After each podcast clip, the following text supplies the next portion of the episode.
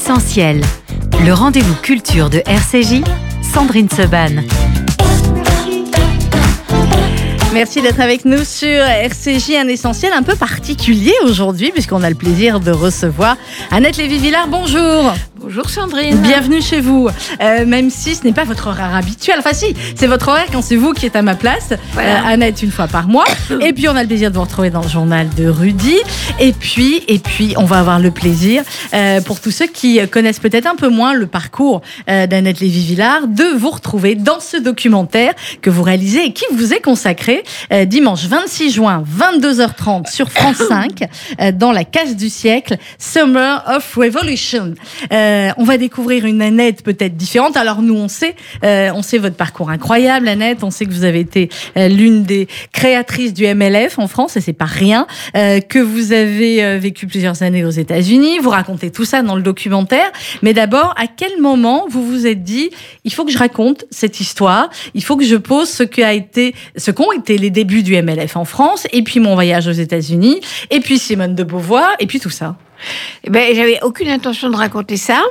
Euh, j'avais déjà fait un chapitre euh, qui raconte le voyage de ces féministes françaises à la rencontre des féministes américaines dans un vieux bus jaune été 71. C'est un chapitre dans mon premier livre qui s'appelle Moi Jane, cher Tarzan, qui était à l'époque publié en 88 euh, chez Flammarion avec Françoise Verny. Alors j'ai dit tout de suite que le titre Moi Jane, Fran- cher Tarzan, je n'en voulais pas.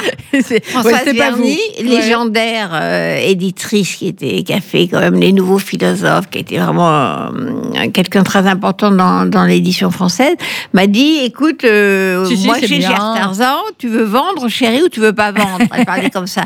Mais j'ai dit je veux vendre. Elle m'a dit bah alors, moi chez Cher Tarzan. Elle m'a dit bah, je veux pas être la fille qui, qui cherche Tarzan. Je, Je veux pas être la blonde histoire. qui cherche Tarzan. c'est Voilà, pas mon et genre. ben voilà, donc j'ai fini comme la blonde qui cherche Tarzan pour le livre. En tout cas, il y avait un chapitre euh, qui racontait cette histoire de voyage en Amérique. Mhm. Et il y a beaucoup de gens que- qui ont cherché à faire euh, un scénario de fiction à partir de, de ces- cette épopée euh, des années 70 en Mhm. Amérique. Les féministes rencontrent les les féministes. féministes françaises qui partent rencontrer les féministes américaines, Voilà, les tout ça. Qui, et le bus, euh, bon, on verra, le bus euh, e- explose en route.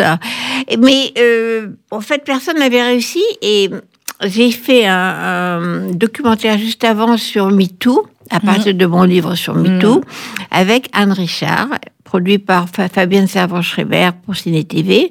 Et on venait terminer MeToo. Et j'ai donné, moi, j'ai en disant, tiens, pour relire dans le train, ça va te faire marrer elle lit le truc, le livre, ça l'a fait marrer. On disait, est-ce que nous on faisait MeToo qui n'était pas drôle? Non. On a fait ce documentaire déjà pour la 5 qui s'appelle euh, MeToo secoue la France. C'était un reportage de journalistes qui était pas drôle mais intéressant parce qu'on voyait que ça euh, bougeait, que la vague MeToo avait ouais. touché la France. On n'était pas sûr. Mais en fait, on s'en est aperçu en allant Au fur et à, à mesure. ouais. à Saint-Nazaire, à Marseille, euh, à Annecy. Donc, ça avait effectivement secoué la France. Voilà. Donc, on en est à MeToo. Là-dessus, arrive le confinement. Bon, on peut plus faire de reportage, on sait pas quoi faire, on a fini MeToo. Et Anne Richard me dit, écoute, je sens qu'on peut faire un documentaire à partir de ton histoire de voyage en Amérique. J'ai dit, bah, on a toujours pensé que c'était une fiction, et je la raconte comme un roman, alors que tout est vrai, mais je présente ça comme un roman. Et elle me dit, euh, oui, mais tu sais, on va pas pouvoir faire de reportage, on va être coincé dans le confinement, ceci, cela. Par contre, on peut faire un film uniquement à partir d'archives, oui. et que ça, on est sûr d'y arriver, parce qu'on va pas, on n'a pas besoin de sortir de la maison. Et euh, alors, quand le confinement sera fini, toutes les chaînes vont se rendre compte qu'elles n'ont plus rien à, à passer à l'antenne, et hop, personne chouette, a- nous, on va arriver. tous- les tournages ont été bloqués. Et nous, on sera là. très malin. Très, Oui, très mais oui, très malin. Que des archives. Donc, ce documentaire, qui, où moi je suis le fil conducteur, Mais oui. c'est un documentaire complètement historique. On a fait vraiment un boulot d'archives phénoménal. On a été chercher partout, partout, partout, partout pour raconter, pour commencer, cet été 71. Alors c'est ça qui est extrêmement intéressant, Annette, c'est qu'évidemment euh, vous êtes le fil conducteur du documentaire. On voit des photos très très chouettes, on raconte votre votre parcours, mais que évidemment c'est une leçon d'histoire aussi. C'est pas pour rien que ce documentaire est diffusé dans cette case, la case du siècle. C'est une vraie euh, leçon d'histoire sur ce qu'a été la France à ce moment-là, ce qu'elle est devenue, euh, la, la Révolution, et aux États-Unis également. Alors on commence euh, le documentaire avec avec cette phrase aussi se libérer pour devenir un homme comme les autres. Ça voulait dire quoi, euh, Annette Lévy-Villard, à l'époque, devenir un homme comme les autres quand on était une femme qui avait 20 ans en fin des années 68 ouais c'était, c'est évidemment très provocateur. Parce oui. que je, je, dis voilà, moi ce que je veux, c'est être un homme comme les autres. Parce que euh, l'idée, pour moi en tout cas, de, de ce mouvement féministe, mmh. c'est pas euh, que les femmes sont absolument différentes des hommes, que les femmes doivent être ceci, cela, cela. Moi, je pense que l'idée, c'est que les hommes soient comme les femmes, et les femmes comme comme les hommes, et ça s'appelle l'égalité. Mmh. Donc, euh, ça a toujours été ma ligne, qui n'était pas du tout la ligne du, du MLF, du mouvement ah, des ouais. femmes au départ, qui était nous, les femmes, la matrice, euh, euh, tout ce côté un peu biologique, le destin féminin, tout ça, c'était pas mon truc. C'était pas tout. votre truc. Ouais. Je suis pour l'égalité, et dans les deux sens. Je pense que l'égalité, c'est hommes et femmes êtres humains avec des différences, bien sûr. Voilà, c'est nous qui faisons les enfants et pas eux. Mais malgré tout, l'égalité dans, dans la vie publique, dans la vie sociale, ça a toujours été ma ligne politique. Et c'était pas du tout ça en France. En France, on était perdu dans des, dans des histoires de psychanalyse, euh, de Jacques Lacan, euh, les femmes d'un côté. On était plus sur des réflexions. Pardon, nous aussi. dès qu'on arrive dans, dès que j'arrive dans le studio, je commence à être enrouée. Même quand je fais ma chronique, j'arrive et ça y est, je suis enrouée. Oui. on, va, on va changer peut-être le pollen du jardin. Euh, à l'époque, effectivement, on n'était pas du tout dans cette, dans cette perspective-là. Voilà, alors, moi je sortais, alors vous voyez dans, dans le documentaire euh, ma carte d'étudiante de Nanterre, il se trouve que j'étais à Nanterre en 68 par hasard, parce que j'habite l'ouest parisien, et les étudiants de l'ouest parisien ont été envoyés dans cette nouvelle fac toute neuve, qui est ouverte en 66, je crois, qui était la première fois que la France faisait un campus à l'américaine. Mmh. En dehors de la ville, dans la campagne, enfin la Nanterre, et c'était vraiment pour la, la, France gaulliste ou gaulienne, c'était complètement révolutionnaire ce campus à l'américaine. Ils ont installé Nanterre dans un, une espèce de marécage, ouais. terrain militaire, donc qui coûtait rien parce que c'était pris à l'armée, entouré de bidonvilles qui restaient la guerre d'Algérie où les gens pataugeaient dans la boue sans eau, sans électricité. Euh, une vision ouais, de la France épouvantable. Ouais. Et nous autres étudiants, beaucoup d'étudiants de l'Ouest, donc plutôt des fils et filles de la bourgeoisie, -hmm. mais pas seulement, il y avait aussi des, des, gens de la banlieue, se retrouvaient dans cette espèce de, de ghetto étudiant entouré de, de la misère que, alors là, qu'on ne connaissait absolument que vous pas. soupçonnez pas. Mm. Et ça a été un grand choc. Et moi, j'étais en sociologie avec Cohn-Bendit. Ouais. Donc, euh, on a tous commencé à. Bon, tout le monde était en sociologie à l'époque. Vous étiez nombreux en sociaux. Ben, on n'était pas si nombreux parce que la, la, fac venait d'ouvrir. Donc, euh, il n'y avait pas tellement d'étudiants ben, qui n'avaient pas fini la fac. Ah, Donc, il n'y avait pas encore le bâtiment d'économie. Il y avait effectivement le bâtiment de sociologie de lettres, -hmm. mais ils n'avaient pas terminé. Ils étaient en train de construire le reste. Ils n'avaient pas fini la bibliothèque et pas la bibliothèque. Ils avaient une grande piscine qui n'était pas finie non plus. Et il y avait cette fameuse histoire euh, des euh, résidences universitaires, parce que comme c'était un campus, ils avaient construit des mm -hmm. résidences universitaires et décidé que les garçons seraient d'un côté et les filles de l'autre. bon. Mais surtout, c'était interdit de passer de l'un à l'autre. Les garçons n'avaient pas le droit d'aller euh, dans la, les résidences des filles. Et euh, toute cette révolution de mai 68, cher C'est parti de là aussi. Est parti On a deux stagiaires on ne studio, pouvait pas aller voir des filles. Mmh, et là-dessus, ça a commencé à prendre de l'ampleur. Mais au départ, c'était, euh, si je peux dire, purement sexuel. Eh ben, ce sera aussi... Euh, enfin voilà, on va en reparler aussi avec ce qui s'est passé aux États-Unis. On va marquer une petite pause musicale, ce qui va nous permettre à toutes les deux de récupérer notre voix. Country Joe. Ah.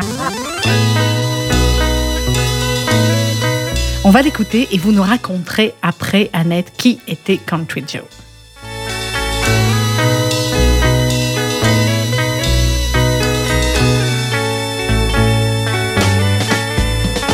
She hides attic concealed on a shelf. Behind volumes of literature based on herself. And runs across the pages like some tiny elf. Knowing that it's hard to find stuff way spending all of her time trying to memorize every line. Sweet Lorraine, ah, sweet Lorraine, sweet lady of death wants me to die. So she can come sit by my bedside and sigh. Wipe away the tears from all my friends' eyes. Then softly she will explain just exactly who was to blame for causing me to go insane and finally blow out my brain. Sweet Lorraine, ah, sweet Lorraine. Well, you know that it's a shame and a pity you were raised up in the city. Vous écoutez RCJ, nous sommes dans l'essentiel avec mon invité ce matin, Annette Lévy-Villard, journaliste et réalisatrice. On parle avec elle du documentaire Summer of Revolution qui lui est consacré dimanche 26 juin, diffusion 22h30 sur France 5. Alors maintenant qu'on a récupéré notre voix pendant la pause, Annette. peu près. À peu près. Euh, Racontez-nous le MLF. J'ai demandé à mes petits stagiaires de classe de troisième et de seconde qui sont là cette semaine, c'est la semaine des stages. Euh, je, j'ai- je leur ai dit, cherchez un petit peu le MLF, ça vous dit quelque chose, ça disait vaguement quelque Rien chose, etc. Mais voilà, aujourd'hui, voilà, vous avez des jeunes filles qui vous écoutent, vous en avez une face à vous qui a, quel âge tu as, Anaël 14 ans, 15 ans? 15 ans, très bien. C'était quoi le MLF de l'époque? Pourquoi vous avez créé le MLF, Annette? Alors, il faut voir que en 68, on sortait à peine du- d'une France complètement catholique. Euh, Général de Gaulle était président, qui était, euh, on n'avait pas l'avortement. On a eu le droit à la contraception en 1967. C'est- J'ai fait un cours d'histoire 30 secondes. Mais oui, la loi Neuwirth, qui a été votée en décembre 1967. Donc, ma génération, j'avais, j'avais 17, 18 ans. J'étais en fac de droit, d'ailleurs, à Sas et à Nanterre. J'étais, je faisais les deux parce que comme je suis quelqu'un d'indécis, n'étiez pas, pas sûr si que vous voulais faire, faire. euh, droit ou sociologie, donc j'ai fait les deux. Et on avait, il faut imaginer une France où euh, on ne peut pas avorter, mais surtout on ne peut pas avoir de contraception. Ni pilule, euh, ni capote pour les garçons, rien. Il fallait aller en Suisse euh, acheter des, des contraceptifs. Donc, euh, on tombait enceinte. Enfin, celle qui, qui avait des relations avec des, des mecs tombés enceintes et ne pouvait pas se faire avorter. On se faisait avorter dans, dans des espèces de, euh, de je sais pas quoi, euh, de chambres de bonne euh, Mm. avec des types qui vous donnaient un Valium et puis enfin c'était l'horreur, l'horreur. C'était extrêmement dangereux. Moyen Âge, c'était le Mm. Moyen Âge. Et la France avait un retard fou parce qu'on pouvait se faire avorter légalement en Angleterre, en Espagne, euh, en Italie, pas en Italie, en Hollande, en Belgique. Et nous, euh, la France était très en retard par, rapport aux autres euh, pays européens, mais surtout anglo-saxons par rapport à l'Amérique. On était en retard aussi pour le droit de vote. Ma mère, quand même, n'a eu le droit de vote que, euh, n'a voté qu'en 1945. Ma propre mère, euh, elle n'avait pas le droit de vote, n'avait pas le droit d'être élue. Enfin, c'est une histoire de fou, quoi. On n'imagine pas ça. Donc, il y avait un énorme retard.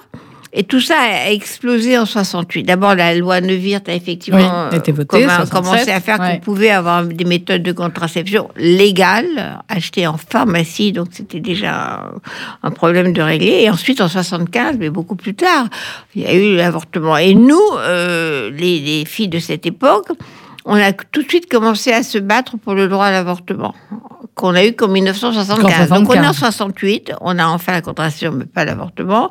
Et euh, la, la France est complètement patriarcale. Euh, La, la parité n'existe pas, les- le retard absolu des salaires des femmes par rapport aux hommes, euh, le plafond de verre absolu, les Pour femmes certains au pouvoir, métiers, vous voyez ouais. des, des, des- des- tribunaux où il n'y a que des hommes, euh, la classe politique, n'en parlons pas.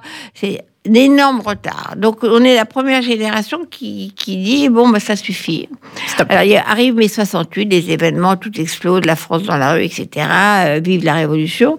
Mais euh, la question des femmes, en fait, euh, n'est pas à l'ordre du jour. On est pour euh, la lutte des classes, euh, Mais on le parle pas des pouvoir aux travailleurs, ceci, cela. Mais la femme du travailleur ou la femme du militant euh, n'est pas n'est pas à l'ordre du jour. Comme d'habitude, quand il y a des ré- révolutions, on dit aux femmes, de partout, hein, Mhm. commencer par la révolution russe, eh ben écoute, euh, tu seras libéré quand on aura fait la révolution. Alors, attends, ta cuisine quand ton tour. Attends un peu, ouais. Et nous, on a compris, euh, enfin, quelques intellos, euh, en tout cas françaises, Mhm. que cette révolution de mai 68, c'est pas la nôtre. Que euh, c'était pas nouveau parce que dans toutes les autres révolutions, c'était comme ça. Mais on n'avait pas compris que pour la France, ça serait aussi comme ça. Que tous les camarades militants révolutionnaires euh, étaient quand même euh, aussi machos que, que pères les et euh, grands-pères et les autres. Non révolutionnaire. Euh, Recul, euh, c'est moi qui ai la parole. Par exemple, le MLF peut de rien dire aux jeunes, mais la parole, c'était important. C'était toujours les, les garçons qui parlaient, que ce soit dans, dans la politique, dans les facs, dans la Révolution. Euh, euh, moi, je sais que je, je n'étais pas capable de prendre la parole, euh, moi et toutes les autres. hein. Il y avait une Alors- ou deux qui arrivaient de temps en temps à passer. Mais vous verrez, si vous voyez des images d'archives de mai 68, ben, il n'y a que des mecs, des mecs à la tribune, des Ouais, mecs au premier rang, Benedict Roger et, Lussac, là, euh, à côté, premier rang, rang de mecs avec des casques et tout. Et les filles allaient dehors, euh, allaient derrière, allaient à côté. euh, Donc c'était pas encore du Alors- café. Alors, vous êtes une petite bande de copines, pas beaucoup, hein, vous êtes 4-5. Euh, Il y a Nadia, Marielle, c'est ça, Cathy, Liliane et, euh, et vous. Et euh, il y a un livre qui, est, qui était un livre phare à l'époque, euh, qui est le livre de Simone de Beauvoir. Évidemment, le deuxième sexe. Avec, euh, vous en parlez au début de Simone de Beauvoir du documentaire et vous en parlez aussi à la fin et on y reviendra. Euh, vous expliquez que c'est grâce à elle que vous êtes devenue euh, aussi journaliste. Euh, Simone de Beauvoir, à ce moment-là, pour qu'on comprenne bien aussi, que les plus jeunes comprennent bien, ça représentait quoi en France? Euh, Simone de Beauvoir, euh, si vous lisez Le deuxième sexe, ça reste le livre qui, qui est paru, qui est paru en 1949. Donc, il y a quand même euh, tout de il y suite après la 20 guerre. ans. Ouais, ouais. On n'a pas fait mieux, en fait. Elle avait tout dit. Quand, quand ça sort son livre, c'était un travail anthropologique, sociologique, psychanalytique, politique, tout ça. Vrai, vrai, vrai boulot euh, de la situation des femmes. Avec cette fameuse phrase dont on parle dans le film, on ne naît pas femme, on le devient. Ce qui veut dire que le fait d'être femme n'est pas la nature, le destin, mais c'est une fa- fabrication de la société dans laquelle on, on est élevé, on vit. C'est très difficile à expliquer parce que quand je dis ça, à chaque fois, personne ne comprend. On ne naît pas femme, on devient femme. Ça, c'est ça. donc elle démontre dans son livre toute la fabrication culturelle, sociologique des femmes. Et c'est un livre qui est marrant parce qu'il y a eu des millions de livres féministes depuis 1949. Mais C'est Et finalement, celui-là qui la référence. aussi Ouais. bien. Ouais. Et c'est c'est drôle parce que dans le temps, c'était Sartre, le compagnon donc de Beauvoir, qui était la personnalité célèbre, le philosophe de l'époque, etc. Et Beauvoir était derrière. Encore une fois, euh, Second Sexe a été hyper attaqué. Euh, y compris par des copains de Sartre et Beauvoir, comme Mhm. Camus. Camus a dit un truc oui. du genre, euh, je sais pas quoi, euh, tu veux, tu veux, tu, tu détestes les hommes. Enfin, bon, c'était d'une très très grande violence, un torchon. euh, enfin bon. Donc aujourd'hui, ce qu'on voit, c'est que Beauvoir est lu ou représenté ou publié dans le monde entier. Tous les jours, il y a, il y a une publication dans le monde entier Ouais. sur Beauvoir. Alors que Sartre est maintenant un philosophe français parmi d'autres. C'est marrant parce que ça s'est renversé. C'est pas le, oui, c'est ça. Euh, elle, elle pourrait avoir un avait- côté plus, euh, enfin, ça pourrait donner un côté plus accessible, plus populaire entre guillemets, alors que Sartre est resté dans une autre catégorie, quoi. Mais surtout qu'elle avait raison. Oui. Et Sartre avait tort. Surtout qu'elle avait raison. L'histoire a prouvé quand même que c'est Beauvoir qui avait raison.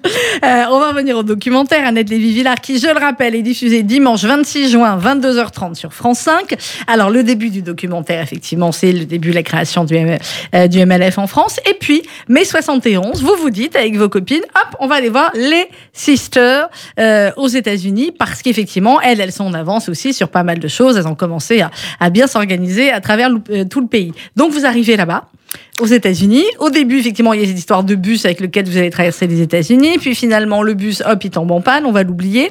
Et au fur et à mesure du, euh, alors on va pas raconter tout le documentaire, mais au fur et à mesure si, du mais si. parcours, au fur et à mesure du parcours, euh, va y avoir des, des stops ou des étapes différentes. Et vous, vous allez vous attacher un peu plus à certaines villes. Et vous deviez rester, je crois, euh, j'ai noté quelque part, je ne sais plus combien de temps. Euh, et Un finalement, mois. vous êtes un Un mois mois. et vous êtes resté euh, plus de quatre ans encore. Voilà. Voilà. Les autres sont rentrés. hein. Les autres sont rentrés. Oui, mais vous, Moi, vous êtes resté aussi pour l'amour. On parlera de Roberto. Euh, au début, euh, pas pour l'amour, mais on est parti aux États-Unis parce qu'on voulait justement voir cette révolution américaine. Comme j'ai dit tout à l'heure, elles étaient très en avance sur nous. Il y a longtemps qu'elles avaient la contraception. C'est en Californie qu'a été inventée la pilule contraceptive, quand même, euh, dans les années 60. Euh, elles avaient le droit de vote, etc. Et le mouvement féministe était bien en a... Ça y est, ça recommence. était bien en avance sur le nôtre. Et elles avaient un mot d'ordre qui était intéressant, qui était l'égalité, justement. Elles voulaient l'égalité. Alors que nous, on voulait ceci, cela, on était beaucoup plus confus. Donc, on a décidé, comme elles nous ont invités, avec un groupe de copines, d'accepter leur invitation et d'aller faire un road trip dans ce bus jaune, euh, euh, school bus, comme dans les films américains, qui allait traverser l'Amérique d'est en ouest. Or, ce qui s'est passé, c'est qu'on a découvert que hum, les féministes américaines et les féministes françaises, c'était pas pareil. Mm. Qu'elles étaient, elles, vraiment dans la guerre avec les hommes. Et nous, ce groupe-là, était pas, euh, on n'était pas dans la guerre, on n'était pas pour tuer les hommes et, et vivre entre femmes. On était euh, pour changer étiez les femmes choses, qui aimaient voilà. les hommes, mais Voilà, qui pour voulaient Voilà.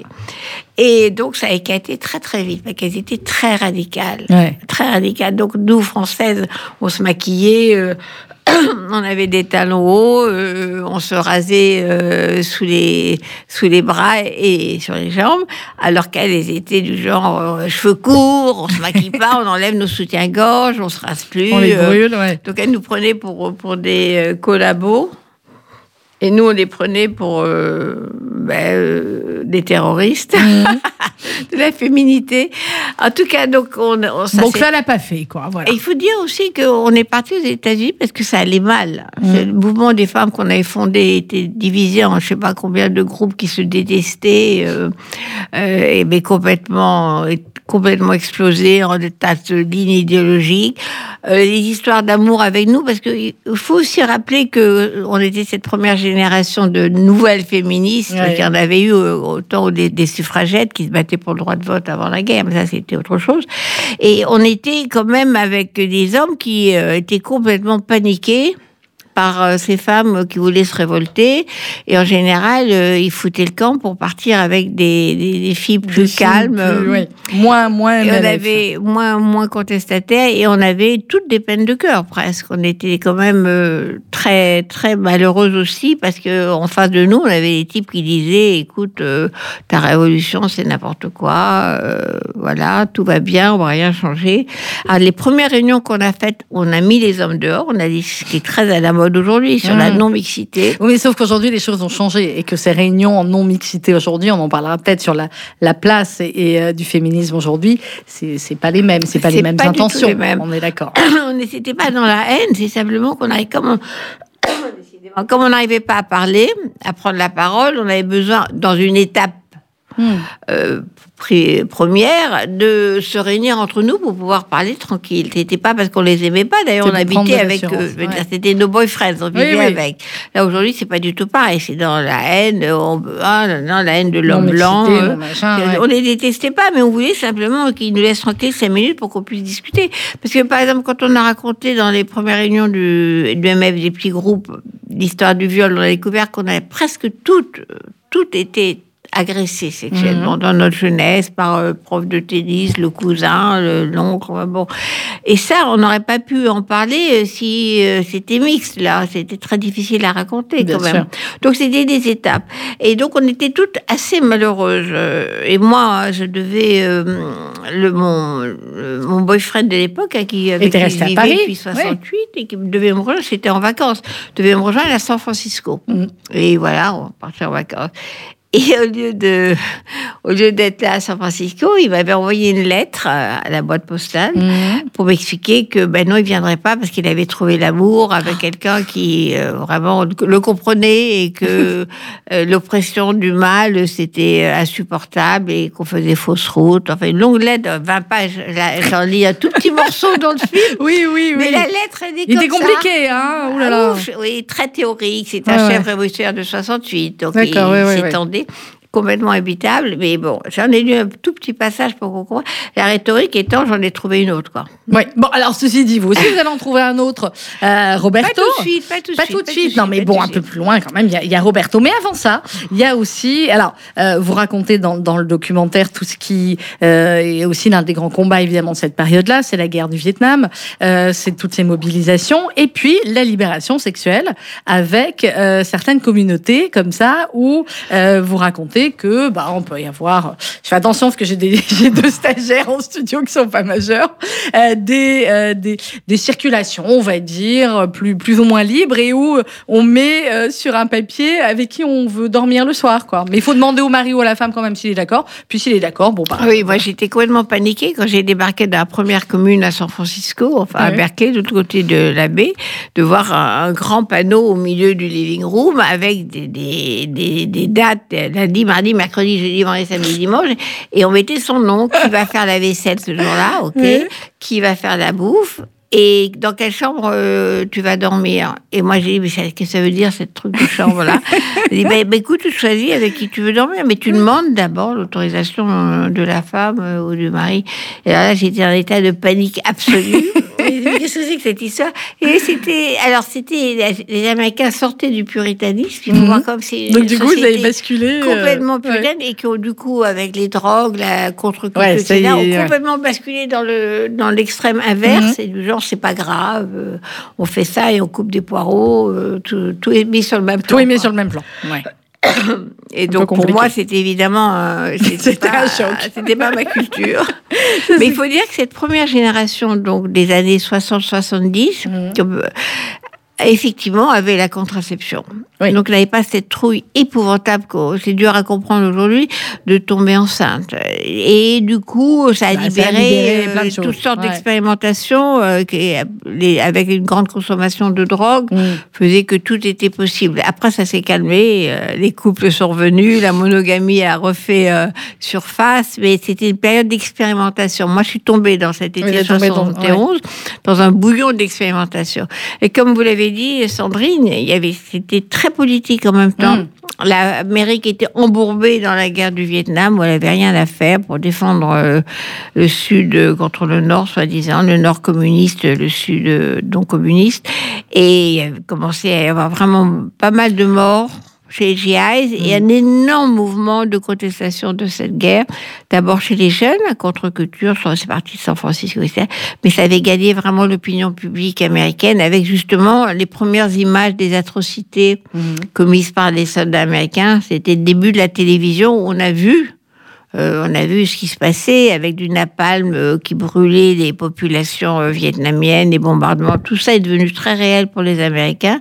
Et donc, euh, il y avait un- une vraie, vraie, vraie opposition à cette guerre qui a mobilisé tout le monde. Donc, c'était à la fois politique et complètement individuel. C'était une double C'était révolution. une double. Ouais. C'était passionnant.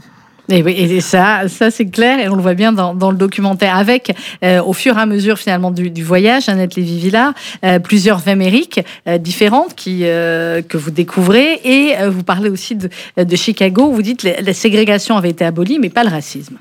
Oui, ça reste vrai. Veux dire, Oui, dans toutes ces villes, il y a la ségrégation urbaine est toujours là. Il y a les quartiers noirs à Chicago, euh, qui est quand même qui n'était pas un pays d'esclavage, euh, puisque c'était le nord des États-Unis contre le sud, donc il n'y avait pas d'esclaves.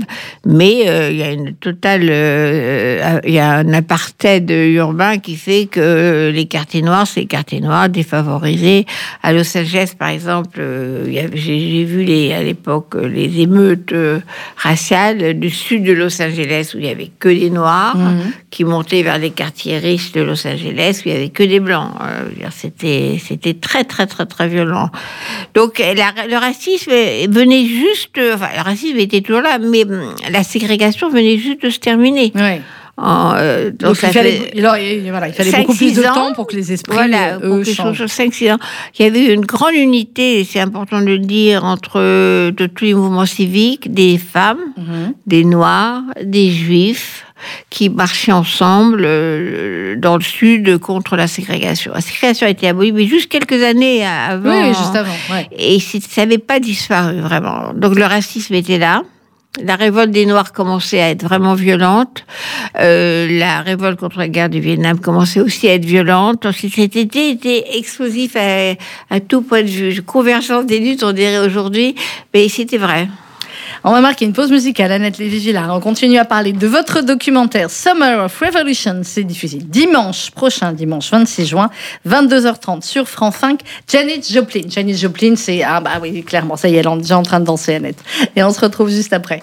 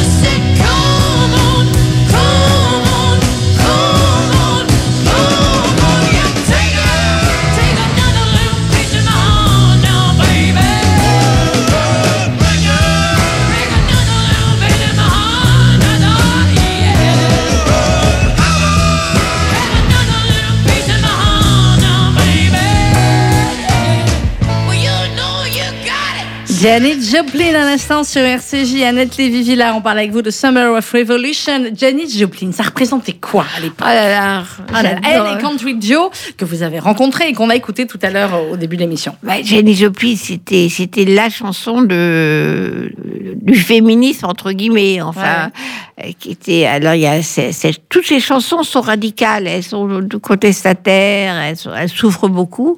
Que Janice, elle venait du Texas, elle avait été très maltraitée euh, dans sa famille euh, Ouais. de petits Elle est arrivée à San Francisco, elle est devenue une star mondiale avec la chanson que vous venez de passer, mais il y a aussi Me and Bobby McGee qui était vraiment notre hymne. C'est toujours des histoires de rupture, des histoires d'émancipation. Avec, elle avait cette voix de, de, de femme noire, en fait. Quand on ferme les yeux, on pense que, Qu'elle que est c'est Aretha Franklin ou quelqu'un comme ça. Et mais elle était blanche, évidemment. Elle est morte d'une overdose à 27 ans, comme Jim hein. Morrison. Ouais. Et il y a toute cette génération de, de stars de la musique. et, euh, tous ces gens-là sont morts à 27 morts ans. C'est oui. très étrange. Et donc, à l'époque, elle vivait avec euh, une autre star de l'époque qui s'appelait Country Joe, Oui. qui était devenue très connue en 1969 à Woodstock. Parce qu'à Woodstock, c'est lui, je ne sais pas si vous vous souvenez du festival de Woodstock, mais enfin tout le monde le connaît un peu, qui était sur scène et à qui elle chantait la chanson contre la guerre du Vietnam, euh, euh, Give Me One. Euh, Qu'est-ce que Qu'est-ce que ça veut dire? Ça veut dire fuck. Ça veut dire allez vous faire foutre avec votre guerre, euh, Nous, refusez d'y aller, euh, aux soldats désertés, euh, on veut pas de cette guerre. Et cette, cette chanson est devenue complètement l'hymne de rassemblement de cette euh, jeunesse contre la guerre du Vietnam. En particulier, il y avait quand même la conscription, donc euh, ils recevaient leurs cartes, les, jeunes étudiants, etc., ou ouvriers d'ailleurs, recevaient leurs cartes de mobilisation pour aller se battre au Vietnam. Donc il fallait déserter si vous voulez pas y aller. Déserter, ça voulait dire ou aller en prison ou prendre euh, la fuite au Canada ou ailleurs. Enfin, c'est très, choix. très, très, très, très dur la situation. Bref, euh, pour moi, en France, enfin moi et tous les gens autour de moi, on écoutait Janis Joplin. On a été complètement séduit par Woodstock. On a regardé au cinéma euh, à l'époque le film de Woodstock, la musique de Woodstock. On écoutait John Baez, on écoutait Bob Dylan, bien Oui, a sûr. Euh, donc pour moi c'était c'était dans nos festivals en France on écoutait ça Ouais. Ben, Et bien là, sûr, vous les les Beatles, euh, les en Rolling. Stones Ouais. de cette génération là il faut savoir qu'en l'été 71 c'est aussi l'été où John Lennon a écrit Imagine qui est Oh, l'hymne pacifiste Ouais. contre cette guerre du Vietnam donc cette cette euh, génération était dans la musique. C'était encore ces musiques que vous écoutez aujourd'hui. Mm. Mais oui, qui dire, fonctionne mais- encore aujourd'hui et voilà. et que- mes enfants, et qu'on écoute encore ça, Ah, mais ça, c'est euh, clair, voilà. c'est intemporel. Donc c'est c'est une musique absolument fabuleuse et moi j'étais comme une groupie, euh, petite fan euh, de Janis Joplin et de Country Joe. Et vous rencontrez Country Joe. Eh bien je le rencontre presque tout de suite d'ailleurs en, en arrivant euh, sur la côte ouest. Ouais, par arriver sur la côte ouest après avoir traversé les États-Unis en moto Mhm. avec d'autres Avec Français. Roberto. euh, Avec un Italien, Roberto, très bel Italien, et des Français très sympathiques, tout le groupe de Français que je vois toujours. Et j'ai découvert quand même, avant d'arriver à Côte-Ouest, j'ai découvert la moto. Mm. Et là, quand on montait le film, les, les, les- les gens ne comprenaient pas pourquoi c'était si important la moto. Parce qu'à l'époque, il n'y avait pas de femmes femmes qui qui conduisaient des grosses motos. ouais. Aujourd'hui, j'en vois plein. Et encore, quand vous voyez les scooters et tout, la Mm. plupart du temps, c'est quand même le mec qui conduit la femme qui est Mais à l'époque, c'était une vraie révolution. euh, À l'époque, vous- c'était complètement. Et j'ai eu ce coup de foudre ça, à travers les États-Unis, les Mhm. déserts, le Grand Canyon, enfin tout ça, c'était paysages fabuleux. Et la moto sans casque, à l'époque, on mettait même pas de casque. Voilà. Grosse moto. Et c'est ce truc de. euh, si tu veux être un homme comme les autres, faut. Faut conduire y une aller, moto. Quoi. Et j'avais la trouille, parce que c'est des monstres de 200 Ah, kilos. oui, la voilà. BMW, c'est 200 kilos. Incapable. Et alors, il y a un mec qui m'a dit, mais tu sais, euh, n'importe personne ne peut soulever quelque chose de 200 kilos. Donc, c'est Mm. une question d'équilibre. Mm. Donc, si moi, je peux le faire, me disait le copain qui était plus petit que moi, toi, tu peux le faire peux le faire. aussi. Voilà. Et, donc, vous l'avez fait. Et alors, à cause de mon idée du féminisme, machin, qui est d'être un homme comme les autres, je me suis dit, il faut que j'y arrive. Donc, j'y suis arrivée et j'ai découvert un bonheur absolu parce que c'est très, c'est, dans le temps, c'était le cheval, maintenant, c'était, Ouais. c'était la moto, de, de traverser. euh, des, des forêts, Des forêts, euh, des déserts avec les odeurs. Parce qu'en moto, il y a toutes les odeurs qui arrivent. Bien en sûr, Californie, euh, on n'avait même pas besoin de mettre de casque. Il y avait moins de voitures. Maintenant, c'était faut le mettre. Ouais, maintenant, il faut absolument le mettre. Mais il y avait beaucoup moins de voitures. C'était Ouais, moins dangereux. oui. Et ça, c'est pour moi, c'était euh, c'était le, le symbole de la, la, libération. Ouais. Bon, Voilà. aujourd'hui, il fait en trottinette, c'est beaucoup moins sexy. Et beaucoup moins ça va moins vite. ça va moins vite. Et donc j'ai trouvé, je trouve que j'ai euh, croisé Country Euh, à l'époque euh, parce que j'ai eu la chance d'aller à ses concerts, Mhm. qu'on avait, on a rencontré les gens, on fréquentait le même café qui était l'équivalent de ce que vous auriez aujourd'hui à Saint-Germain. Tous les matins, tout le monde se retrouvait au même café. Ouais. Bon, pas très tôt, hein, ça a commencé vers 11h du matin. C'était quand même un autre rythme. Et il était là, et puis euh, finalement, on s'est parlé. Mhm. Et comme dit ma fille est très très sympathique, qui a, qui a dit mais en fait qu'est-ce qui t'a trouvé? Eh ben, Il en vous étiez, avoir plein vous d'autres. étiez splendide comme aujourd'hui, euh, Annette. Non mais c'était la question. Mais j'ai dit ben je ne sais pas. Donc il y a, voilà, il y a Voilà. plusieurs mois avec Country Joe euh, ou Ah. plusieurs semaines ou comment ça se passe? Comment ça s'est passé au départ? Ouais, Ça a ouais. pris pas mal de temps. Ben, d'abord été mariée. Mhm. Et donc, euh, à cette époque, j'étais absolument pour ne pas euh, piquer les, les mecs des autres femmes. C'était un peu des parties de mon féminisme. J'aime le à cette époque. à cette époque. je ne faisais pas ces choses-là. J'étais sisterhood, sisterhood, sisterhood. Sororité. Même que ce n'était pas le cas au MLF où toutes mes copines ont piqué mes mecs, mais bon. en tout cas, euh, je faisais pas ça, mais finalement, euh, ça a quand même son, il a quand même euh, son mariage à lui a explosé comme le bus jaune. Et donc, on a vécu ensemble pas mal de temps.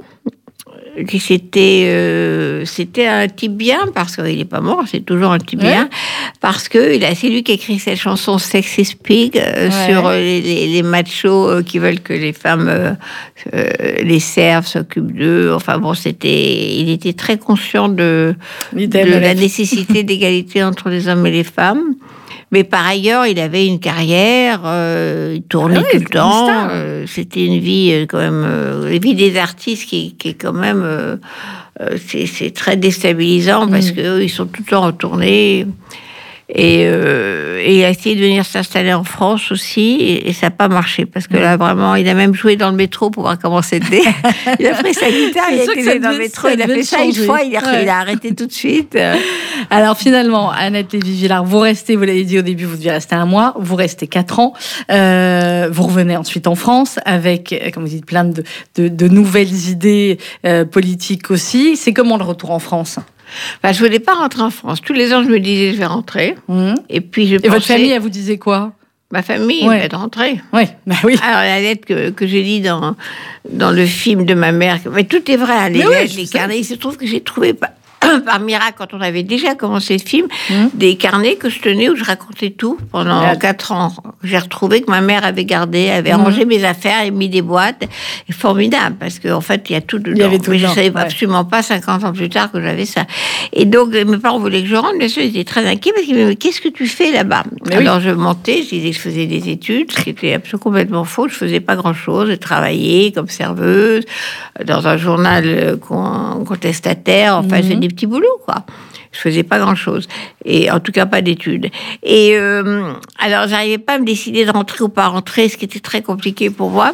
Et tout le monde m'a demandé, que les gens qui ont vu le film, si cette histoire de voyante, c'est vrai. Mhm. C'est-à-dire que j'arrivais pas à me décider. Il y a une copine qui, qui je suis très indécise, qui m'emmène à San Francisco en me disant euh, Viens voir ma voyante, elle est formidable, elle t'aidera à décider. Et moi, je viens d'une culture euh, euh, intellectuelle française où on croit euh, à Marx, Lénine, Freud, Lacan. Et on ne croit pas aux voyants. et on ne croit absolument pas. Enfin, moi, je crois pas aux astres, je crois pas aux signes astrologiques, je crois pas aux voyants. Ah bon, vous êtes quel signe? Vous êtes quel signe Cancer. Bon, d'accord. Voilà, pour Ouais, ça que j'hésite, paraît-il. Donc, elle me traîne chez cette voyante qui, euh, vraiment, qui lit les cartes, les lignes de la main, je ne sais plus très bien, qui me dit, bah, écoutez, euh, il faut rentrer en France. Je dis, qu'est-ce que je fais? Je reste, mon grand amour est là. C'est vrai que je fous rien, mais quand même. Et puis à Paris, j'ai rien, j'ai plus de mec, j'ai plus de ceux, j'ai plus cela, j'ai même pas d'appartement. Bon, elle, elle me euh, étudie tout ça, fait semblant, je ne sais pas. Elle me dit, il faut rentrer en France parce que la vraie vie est là-bas pour vous. Ici, il n'est qu'illusion. Et elle me dit aussi une chose incroyable, mais oui, de toute façon, vous reviendrez tout le temps en Amérique parce que vous écrirez. Et Alors, j'avais jamais écrit rien du tout. J'avais fait des études comme tout le monde, surtout en droit, euh, Ouais. qui n'était pas. Et j'avais jamais écrit une ligne de quoi que ce soit. D'ailleurs, j'avais horreur des dissertations. Elle Et était elle pas me si dit, mal, cette voyante. Elle Ouais. était incroyable. je n'ai plus son adresse. Et c'était marrant parce que toute mon indécision de féminisme, indépendance, ceci, cela, Beauvoir, qu'est-ce que j'aurais fait, mes copines, elle a réglé le truc, boum, comme ça. Boum, donc vous rentrez. Alors, je suis sortie en pleurant. Mhm. Parce qu'elle me disait, grosso modo, rentrez chez vous et laissez tomber votre grande histoire d'amour. Et Mhm. voilà, ça va nulle part, ça va dans le mur. Et donc, je voulais pas entendre ça. Je voulais qu'elle me dise, il faut rester, vous marier faire des enfants. Mhm. Qui était une option. Hein. Oui. C'était une option qui pouvait être vraisemblable. Donc, j'aurais des, petits-enfants en Californie aujourd'hui. Mais non, elle m'a dit ça et j'ai pleuré, mais je suis rentrée. Mhm. Et là, j'ai retrouvé mes copines que j'avais laissées quatre mais ans oui, plus tôt, aviez laissé, ouais. qui étaient là et qui, entre-temps, avaient euh, démarré avec euh, Simone de Beauvoir ces, ces euh, papiers dans les temps modernes qui était la revue, euh, La revue revue de euh, Sartre de et Sartre de- et ouais. Beauvoir, qui, qui était vraiment très influente, très très bonne revue, avec des dossiers formidables, dans les temps modernes, qui s'appelait Les Chroniques du sexisme ordinaire, Ouais. à mourir de rire, qui était vraiment très très drôle. C'était côté, moi j'aimais bien ce groupe de filles parce que c'était des filles qui avaient de l'humour, quoi. Mm. on pouvait se marrer. Ouais. Et donc elles m'ont proposé de rencontrer Beauvoir Bah, on dit que pas non. j'avais jamais hein. rencontré. Donc, elle m'a emmené une fois chez, chez Simone de Beauvoir à Montparnasse. Et j'étais mais, complètement terrorisée parce que. Et des- elle m'a posé plein de questions sur l'Amérique. Alors, et Mhm. j'ai dit, écoutez, les Américaines, c'est formidable parce qu'elles vont avoir l'égalité, ça va être inscrit dans la Constitution, et nous pas. Mhm. Et je me trompais parce qu'elles n'ont jamais eu cet amendement Oui, constitutionnel. toujours pas. Mais à l'époque, en 76, j'y croyais vraiment, Mm. quoi. Et donc, j'ai dit ça. Elle m'a dit, mais c'est passionnant, votre histoire. Pourquoi vous n'écrivez pas un article pour les temps modernes? Mais j'ai dit, moi, je n'écris pas, pas je ne sais pas écrire. Ouais. Et Beauvoir était genre, comme ça, assez autoritaire. Elle dit, mais écoutez, non, ça- il faut raconter cette histoire de révolution légale, euh, parce que nous, on n'a pas ça en France. Bon, et moi, j'ai Donc dit... Simone de Beauvoir vous fait écrire. Donc, elle, stylé, me hein, elle me hein. commande un papier euh, que je mets un temps fou à écrire parce que j'arrivais pas à l'écrire. Et j'écris ce papier sur la révolution légale. Les femmes vont réussir à obtenir l'égalité par la loi. Parce que nous, on demandait absolument pas en France. Nous, on voulait l'égalité comme ça dans Oui, la culture, ouais. euh, la vie euh, intime, etc. Et donc, je fais ce papier et à partir de là, il se trouve qu'on m'a proposé d'écrire d'autres articles dans d'autres endroits. Et de fait, euh, je suis devenue que vous êtes journaliste. devenue journaliste. Et quelle journaliste Grâce à Simone de Beauvoir. Merci Simone. Merci ah bah, pour ça et pour tellement tellement euh, d'autres choses. Euh, Annette, à la fin du, du documentaire, euh, évidemment il y a tout ce qui est aujourd'hui sur sur MeToo, sur cette nouvelle féministe. Vous en parlez souvent sur sur notre antenne aussi.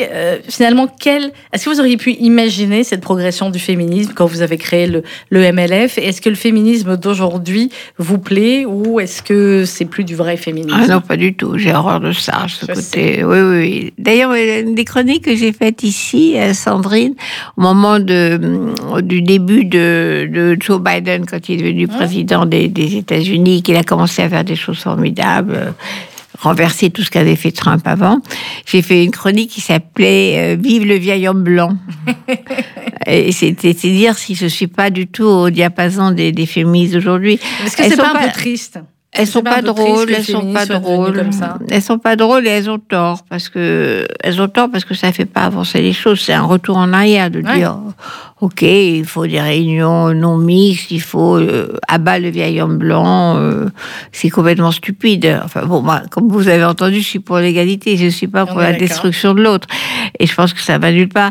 Mais ce qui ce qui est impressionnant, c'est que pendant toute cette décade des années 70, les femmes, je parle pas de la France, je parle en général, Mm.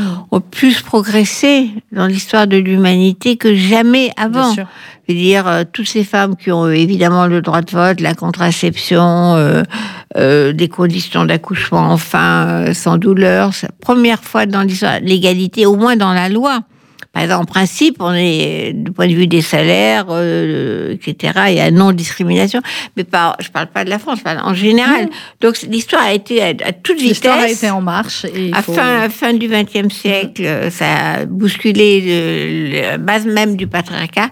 Et donc c'est c'est une révolution euh, historique, mais en même temps, ce que je savais pas, il y a 50 ans quand j'écrivais tout ça, Mhm. je savais pas qu'on pouvait retourner en arrière.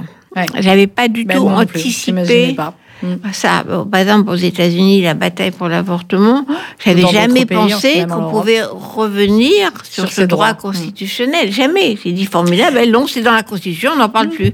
Plié. Donc il y a encore des batailles à mener, mais dans le dans l'esprit qui était celui des, des années 70. Merci beaucoup Annette Lévy-Villard. Merci pour ce très très joli documentaire extrêmement instructif. Et puis il y a des photos de vous à l'époque, mais vous êtes toujours sublime. Alors à à l'époque, hein, je m'étonne pas que Country Joe et les vôtres soient tous Et avec tombés une raides. musique Ouais, la musique, la. BO, euh, vous allez plonger dans les années 70. Dimanche 26 juin, notez-le bien, 22h30, France 5, la case du siècle. C'est trop court, Télérama vous a mis trois euh, étoiles et Dieu sait s'ils sont pas un. Euh, sympathique, C'est la première fois que j'ai un papier dans Télérama. Eh ben, il était temps. Et RCJ, on vous en met euh, au moins euh, tout autant. Et merci pour euh, toutes les, les chroniques, toutes les formidables émissions que vous faites sur notre antenne et que vous allez recommencer à faire l'année prochaine, hein, Annette. Bien sûr. Et Ah bah, merci sûr. Sandrine pour cette radio. On se sent tellement bien. Ah, On essaye, on essaye. Vous êtes à la maison et on y est bien. Merci beaucoup, Annette. On se quitte avec euh, Eagles. Take it easy. Dans quelques instants, vous allez retrouver le journal euh, de 12 heures présenté par Rudy Sada. Bonne journée à tous.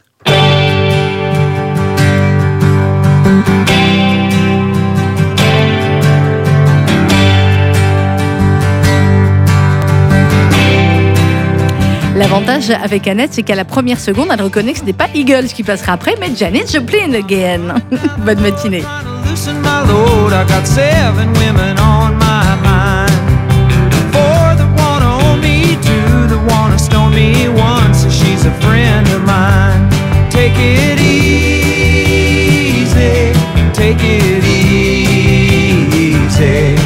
Don't let the sound of your own wheels